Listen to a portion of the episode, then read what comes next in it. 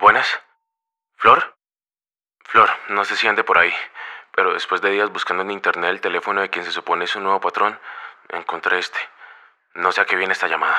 Tal vez para liberar el peso de vergüenza o conciencia que siento por todas esas actitudes tan irrespetuosas que tuvo en su contra cuando usted solo cumplía con un trabajo que injustamente aún le corresponde. Pero siempre ha sido una gran persona y, aunque haya tardado, Enzo me enseñó que a veces agachar la cabeza tiene más honor que aferrarme a mi propio orgullo.